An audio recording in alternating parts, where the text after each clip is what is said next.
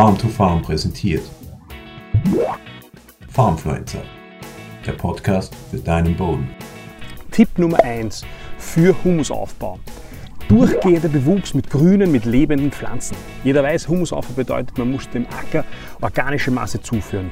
Äh, Stroh am Acker lassen, Zwischenfrüchte, Wirtschaftsdünger, Kompost und so weiter. Aber von sehr, sehr großer Bedeutung sind auch lebende Pflanzen und vor allem deren Wurzeln, weil lebende Pflanzen haben einen, äh, scheiden permanent über ihre Wurzeln Kohlenstoff aus und der kann sehr effizient in stabilen Humus äh, umgewandelt, umgesetzt werden. Auf der einen Seite und auf der anderen Seite sind auch die Wurzelteile von abgestorbenen Pflanzen äh, sehr, sehr wichtig für einen stabilen Humus.